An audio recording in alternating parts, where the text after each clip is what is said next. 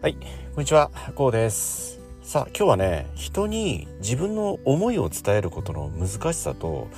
まあ、奥深さ、ね、こんなことを少しね、考えてみたいと思います。まあ、実はね、今日ちょっと仕事をしていて、まあ、こんなことがあったんですよね。まあ、こんなことを少し感じる、まあ、考えるね、改めて出来事がちょっとありましてね、え今ね、少し音声を取り始めたんですけど、やっぱりこう自分の思いを伝える時って自分としては最大限ね、えーこう説明をし思いの丈をね、えー話したつもりでも実際にその相手に伝わっている割合ってこれ計り知れないんですよね。うん、やっぱりこう100言って1伝わるなんていう言葉もありますようにやっぱりこう自分では最大限ね思いの丈説明をしたつもりだけれども実際相手が受け取っていたのはその一部分だったなんてこともまあ非常に多くあるんですよね。それは特にその相手が悪いとか自分が悪いとかではなくてね物の受け取り方それはその人の価値観にもよりますしその自分の、まあ、説明する力量であったりね相手の、まあ、受け取り方価値観に左右される、まあ、こういった側面もあるわけなんですよね。ではどのようにしたらねこう自分の思いですとか考え方が相手に十分にね100%とはいかないにしても、まあ、9割方90%以上伝わるのかと、まあ、こんなことをね少し改めてね非常にこう強く感じたんですよね。まあ、それは感じたというか、まあ、反省点でもあったし、まあ、どのようにしたらねより一層こう相手に自分の思い、うん、心の中にある自分の頭の中にある思いがねどのようにしたら相手に十分に伝わるんだろうと。まあどのようにしたらね、えーこう自分の納得いくぐらいね伝わるのだろうかと。非常にこう改めてね強く感じたんですよね。うん。まあ多くの方がねそれぞれに様々な職業様々なお仕事に疲れていらっしゃるかと思いますけれどもまあその職業によってね、まあ、多くの部下を従えてねお仕事に邁進されていらっしゃる。こういった職業の方もいらっしゃるでしょうし、まあ、職人さんのようにねこう一人でほとんどこう一人作業といいますかね。うんこういったあお仕事を進められている。こういった方もねもちろんね、えーいらっしゃるかと思いますけれどもまあそれでもねやっぱりこうお仕事というのはこう多くのね、えー人の手を経て一つの仕事が完遂されていくと。こういった特性がね僕はあると思うんですよね。どんなお仕事であれね、うん、それはそのお仕事を創出してくださる作り出してくださる方と、まあ、そのお仕事をいわゆる発注をしてくださる方ですよね、うん、そして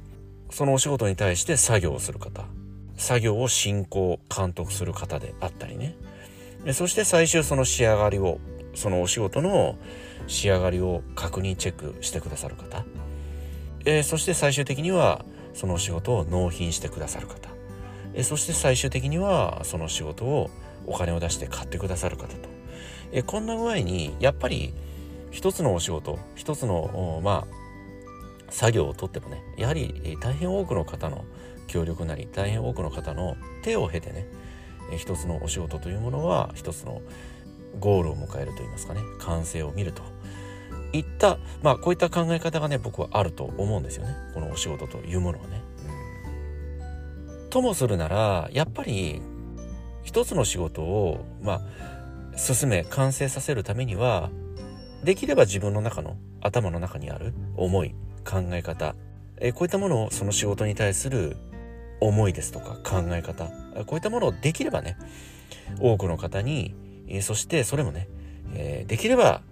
10あるとするなら9割ぐらいはまあ多くの方に伝えたいものではないでしょうか。で、まあ、そのように考えますとその伝達手段といいますかね。どのようにしたら相手に十二分にねご自身の考え方なり思いが伝わるのか、えーこういったことを追求していくといいますかね。突き詰めていくこれも一つの仕事なのではないのかなとまあこんなことも考えたんですよね。えそうしますとその伝え方相手にどのように自分の思いを十分に伝えるにはねどのようにしたらいいのか、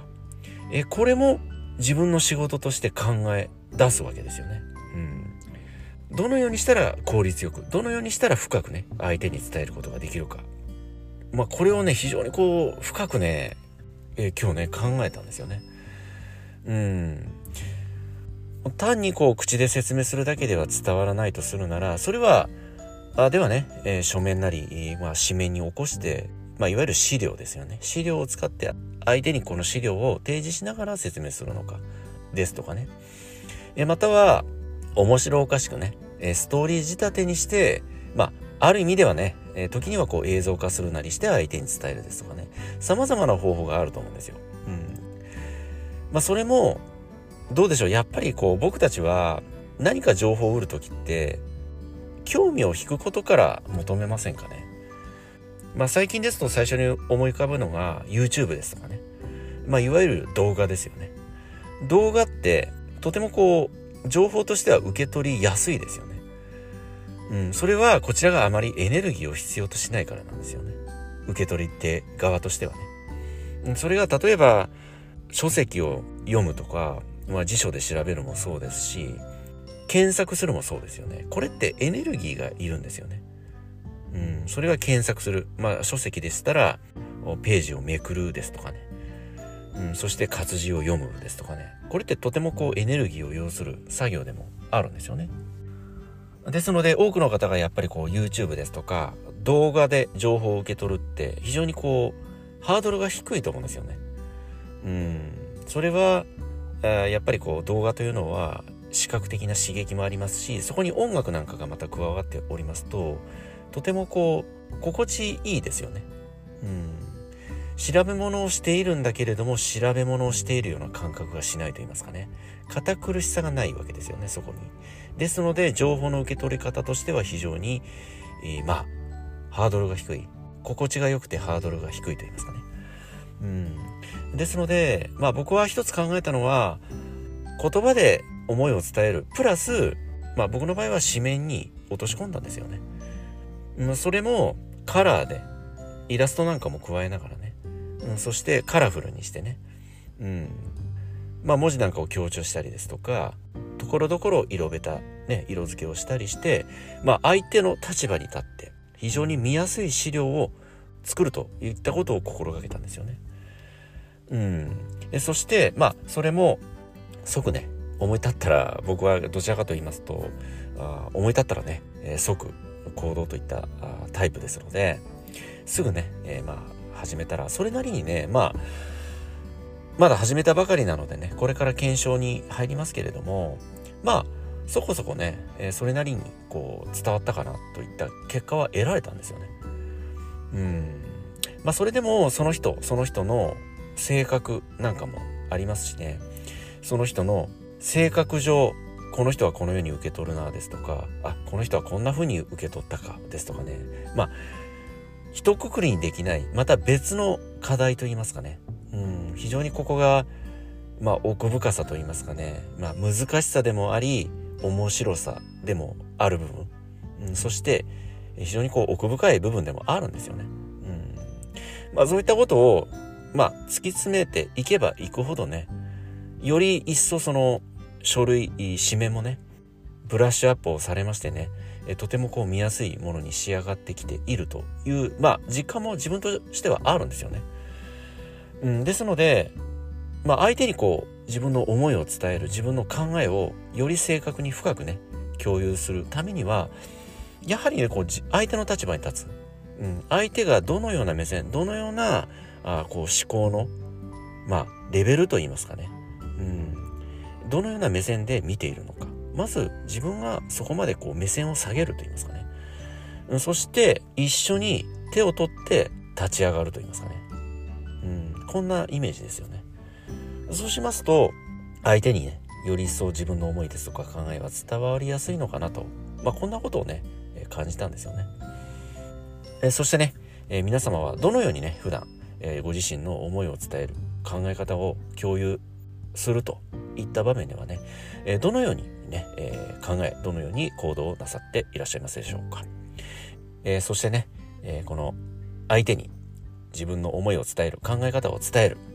シェアする、共有する。えこういったことに対してね、えー、皆様どのような考えをねお持ちでございましょうか。はい。では今日はねこの辺りで音声の方終わりにしたいと思います。この音声がどなたかの人生にとってね何らかのプラスや何らかの気づきになればね